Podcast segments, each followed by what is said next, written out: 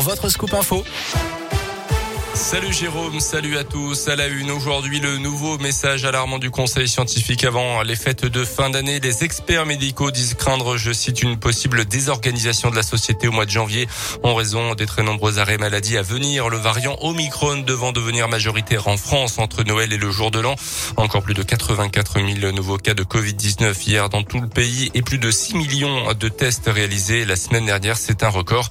Emmanuel Macron, lui, s'est exprimé ce matin sur les réseaux sociaux appelant les Français à la prudence, à prendre soin les uns des autres.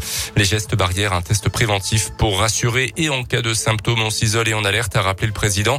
Notez cette opération, tous testés avant les fêtes organisées à Mion, sans rendez-vous au centre culturel Jean Moulin et puis nocturne également ce soir à la Pardieu. Ça se passe au deuxième étage du centre shopping de 19h à 23h sans rendez-vous. Ça concerne les plus de 30 ans avec un vaccin Moderna. Opération qui sera renouvelée jeudi prochain, le 30 décembre. Dans le reste de l'actu, un chauffeur de car originaire de la Loire toujours en garde à vue après la mort tragique d'un octogénaire hier soir à la Pardieu sur le parking des cars.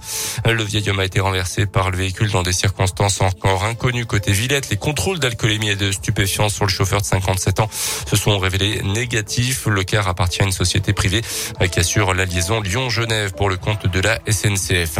Un cambrioleur démasqué par son parfum dans l'agglomération lyonnaise. Ça s'est passé dans la nuit de lundi à mardi des Acacias à Vaux-en-Velin.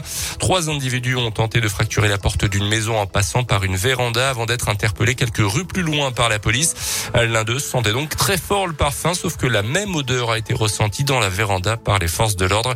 Placés en garde à vue, les voleurs ont tenté de se faire passer pour des mineurs isolés, mais sont bel et bien considérés comme étant majeurs par le parquet de Lyon. Ils doivent être, doivent comparaître devant la justice, devant le tribunal dans les prochaines heures. Gérald Darmanin dans la Loire aujourd'hui cet après-midi, il se trouve au commissariat de Firmini où quatre voitures de police avaient été incendiées ces derniers jours. Le ministre de l'Intérieur est attendu dans la foulée au commissariat de Saint-Étienne. Les sports avec du basket. Ce soir, l'Asvel reçoit les Turcs de Fenerbahçe à 21h à l'Astrobal. Euh, comme l'OL en championnat. En ce moment, l'Asvel souffre également cette fin d'année. Cinq défaites d'affilée, 11 revers consécutifs en 14 matchs. Euh, côté Villeurbanais, Elio Kobo est forfait. Kumpo est lui positif au Covid.